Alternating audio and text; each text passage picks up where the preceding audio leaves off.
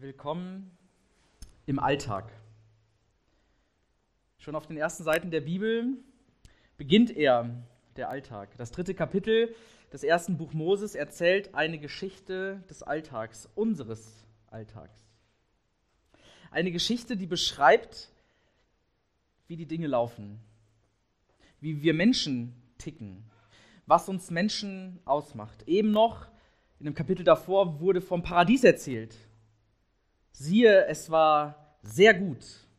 Gottes Ebenbilder, gut geschaffen, beauftragt, begabt, jetzt im Alltag angekommen.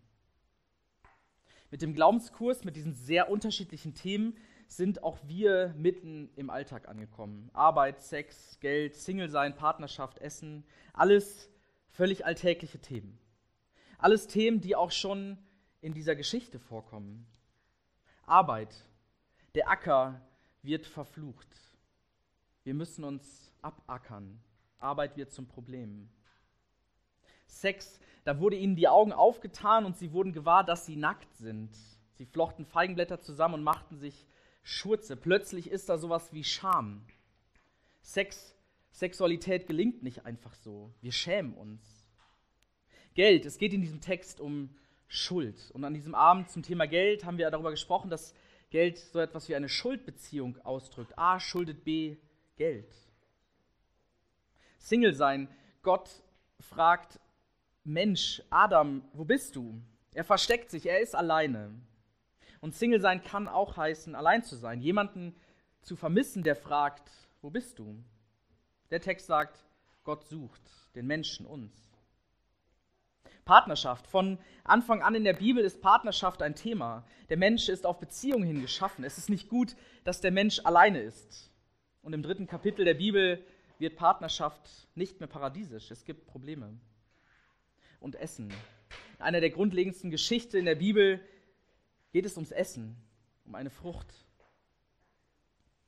Im ersten Buch Mose, im Kapitel 3, da fängt der Alltag an, unser Alltag.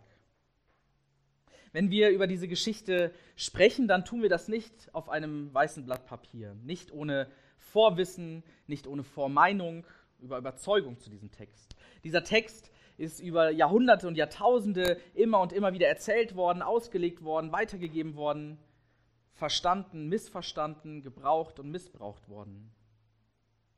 Oft wird dieser Text als sogenannte Sündenfallgeschichte bezeichnet, als wäre das sozusagen nur ein Fall in der Vergangenheit. Doch dieser Text greift tiefer. Es ist ein Text über dich und über mich, nicht nur über einen Fall vor langer Zeit. Ich lade dich dazu ein, diesen Text als ein Text über uns zu lesen und zu verstehen. Und in diesem Text stecken auch Fragen drin, ähm, die man erstmal vielleicht wahrnehmen muss und die man auch vielleicht nicht ganz so schnell vom Tisch wischen kann. Warum verbietet Gott eigentlich dem Menschen, von dieser Frucht zu essen? Warum droht er sogar mit dem Tod? Nur weil man ein Obst isst? Und warum sterben die Menschen dann eigentlich nicht? Was ist so verwerflich an der Erkenntnis von Gut und Böse? Was ist verwerflich an selbstständigem Denken, an Autonomie? Will Gott vielleicht seine Geschöpfe klein halten? Ich möchte mit euch einen Blick in diesen Text werfen. Und ihr habt es schon gemerkt, es ist ein sehr langer Text und deswegen ist der Blick in diesen Text auch selektiv. Ich habe Auswahl getroffen. Eigentlich würden wahrscheinlich nicht mal zehn Predigten für diesen Text reichen. Wir fokussieren uns ein bisschen auf die Frage, Adam, Mensch, wo bist du? Wo bist du? Wie geht's dir? Wo stehst du? Wie gestaltest du dein Leben, deinen Alltag? Was macht dich aus? Warum versteckst du dich? Gehen wir in den Text. Er startet mit einer relativ einfachen Aussage. Die Schlange war schlauer als alle Tiere des Feldes, die Gott, der Herr, gemacht hat. Erstmal ein banaler Satz, aber für das Verständnis dieses Textes wichtig. Die Rede ist von einem Tier. Ein Tier, das für die damaligen Männer und Frauen, die diese Geschichte hörten, genau das war, war, was der Text sagt. Schlau, listig, hinterhältig. Die Schlange kann töten, ohne physische Gewalt, ohne große physische Gewalt anzuwenden. Nur ein kleiner Biss reicht. Die Schlange initiiert ein Gift und Minuten, aber auch Stunden später stirbt ein Mensch oder ein Tier. Ihr Körper ist kalt und trotzdem lebt sie. Sie hat keine Beine und ist trotzdem blitzschnell. Wo sie wohnt, das weiß man nicht so richtig. Stets erwischt sie einen aus dem Hinterhalt. Sie kann auch nicht nur Leben ohne Gewalt zerstören, sie kann auch scheinbar ihr eigenes Leben verlängern. Denn sie kann ihre Haut, ihr Gewand ablegen und streift sich ein neues über. Solch eine Verjüngungskur hat kein anderes Tier drauf. Die Geschichte erzählt von einer Schlange, die ist hinterhältig, die ist listig, die ist unberechenbar. Wie das Böse. Das Böse, das unseren Alltag manchmal so beschwerlich macht, so anstrengend macht. Das, was unseren Alltag manchmal mühsam macht. Warum wir uns überhaupt fragen müssen, wie gestalten wir unser Leben, warum unser Leben nicht einfach so paradiesisch ist. Wie aus einem Hinterhalt, wie eine Schlange taucht es manchmal auf. Wir bemerken es nicht immer.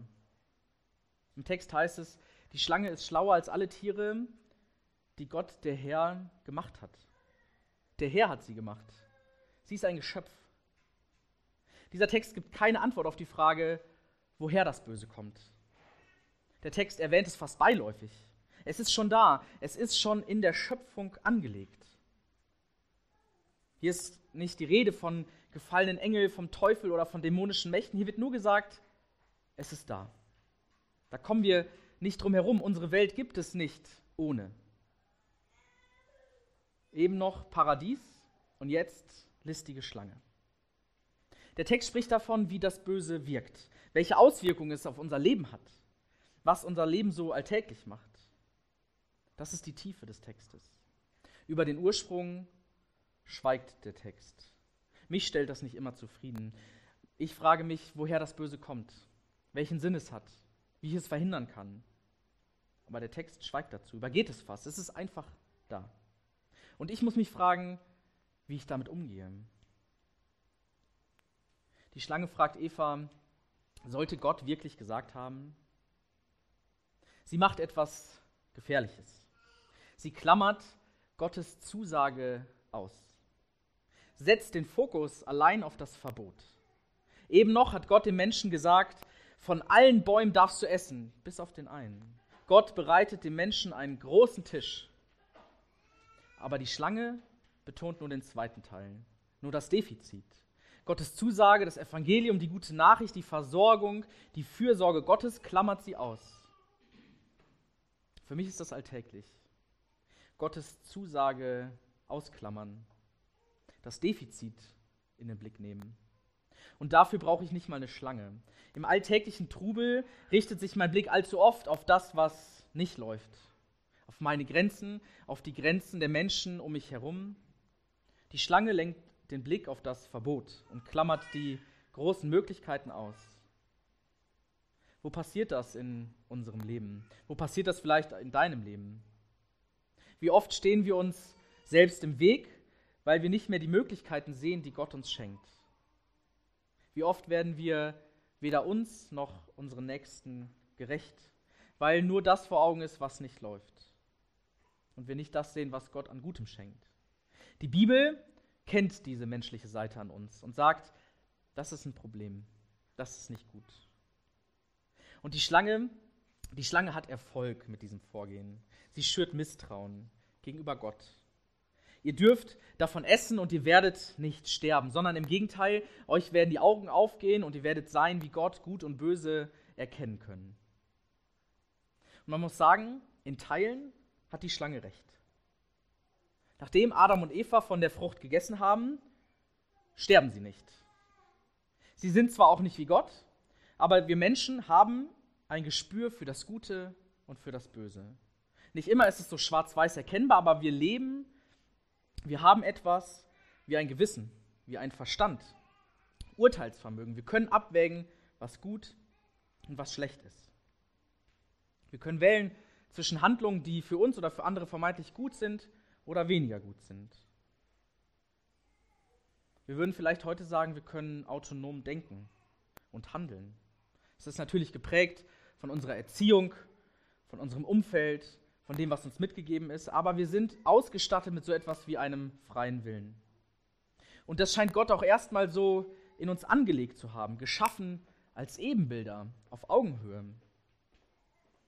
Das thematisiert die Bibel vorher und jetzt problematisiert sie das. Sie spricht über die Herausforderungen, die damit verbunden sind. Unsere Autonomie, unsere Selbstständigkeit birgt das Risiko des Scheiterns. Eigene Entscheidungen treffen zu können, heißt auch, in unserem Alltag daneben liegen zu können. Man könnte sagen, das ist in unserem Leben der Preis für die Freiheit. Aber es ist ein Risiko, von dem Gott sagt, das gehe ich ein. Das lohnt sich. Ich will keine Marionetten, ich will Ebenbilder, Menschen auf Augenhöhe, so hat er uns geschaffen. Und uns stellt das vor die ganz alltäglichen Herausforderungen, vor jedes Abwägen in schwierigen Entscheidungen, nicht zu wissen, ob es nachher gut oder schlecht ist. Wir haben vergangenen Dienstag in einer Kleingruppe über das Thema Gottes Wille und so das Verhältnis zum menschlichen Willen gesprochen.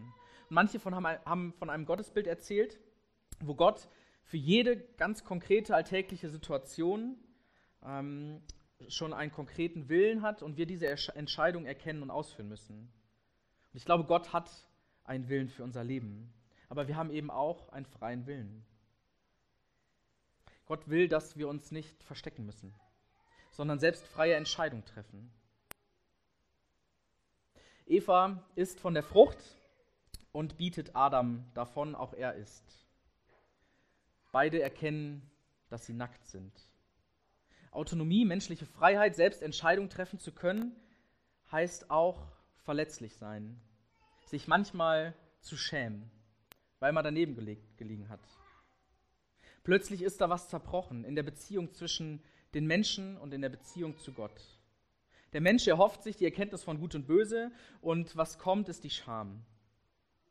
Und es passiert etwas, das leider auch oft allzu alltäglich ist. Adam schiebt die Schuld auf Eva und sogar auf Gott. Er sagt, du hast sie mir an die Seite gestellt. Eva schiebt die Schuld auf die Schlange, sie war's, sie hat mich verführt. Adam ist ein Feigling. Er ist nicht imstande, selbst zu der Entscheidung zu stehen, die er getroffen hat. Er ist nicht imstande, dazu zu stehen, was er verbockt hat. Und plötzlich, so erzählt es die Geschichte, ist das Leben nicht mehr so unbeschwert. Plötzlich nicht mehr so paradiesisch. Plötzlich versteckt sich der Mensch. Eben noch läuft er nackt, wie Gott ihn schuf, durch das Paradies und jetzt erkennt er, ich bin ja nackt. Ich dachte, an eine Art Versteckspiel, das ich mit meinem Sohn öfter spiele. Es funktioniert ungefähr so: Matti hält sich die Hände vor die Augen oder stülpt sich einen Eimer über den Kopf und er sieht mich nicht und denkt, ich sehe ihn auch nicht. Ähm, das ist bis zu einem gewissen Alter bei Kindern, glaube ich, normal, hoffe ich. Ähm, aber dieses Verstecken ist eine Illusion. Er denkt, wenn er mich nicht sieht, sehe ich ihn auch nicht. Ein bisschen so wie bei Adam. Adam denkt, er kann sich vor Gott verstecken.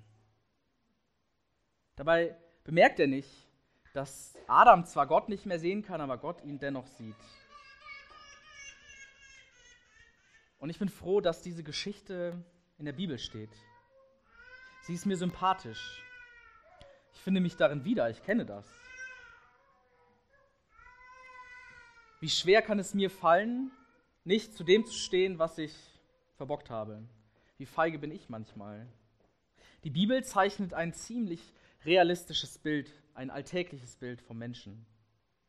Denn es zeigt ihn in seiner ganzen Bandbreite mit all dem, was den Menschen wunderbar macht, auszeichnet, Gottes Ebenbild, aber was ihn eben auch herausfordernd macht. Und es ist dadurch eine Geschichte, in der wir uns wiederfinden können. Der Mensch, ich, der sich manchmal hemmungslos überschätzt. Der Mensch, ich, der die Schuld lieber auf die andere schiebt, als sie bei sich selbst zu suchen. Der Mensch, ich, der sich oft lieber versteckt, als sein Mann zu stehen. Der Mensch, ich, der für seine Freiheit den Preis bezahlt, es zu verbocken.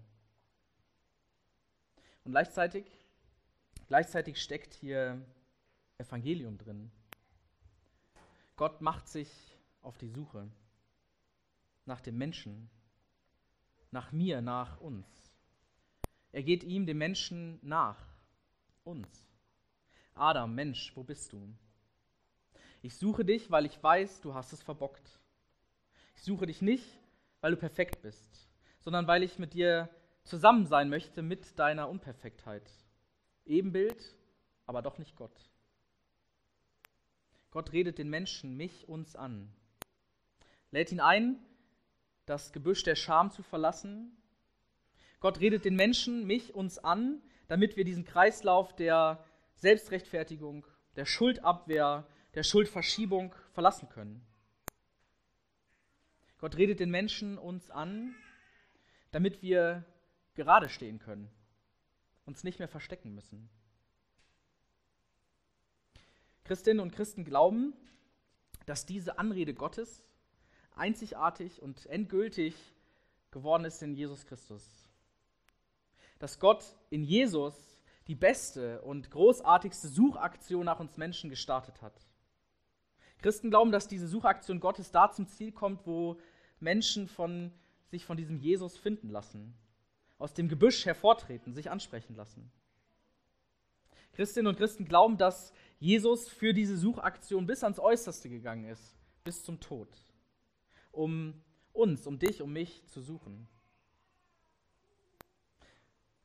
Christinnen und Christen glauben auch, dass es sich damit ein Stückchen unbeschwerter den Alltag leben lässt, weil wir wissen, da ist jemand, der uns sucht, der nach uns schaut, der uns auch dann nicht im Stich lässt, wenn wir es verbockt haben, der fragt, wo bist du? Gott sieht uns. Das ist die gute Nachricht. Gott, du siehst mich. Amen.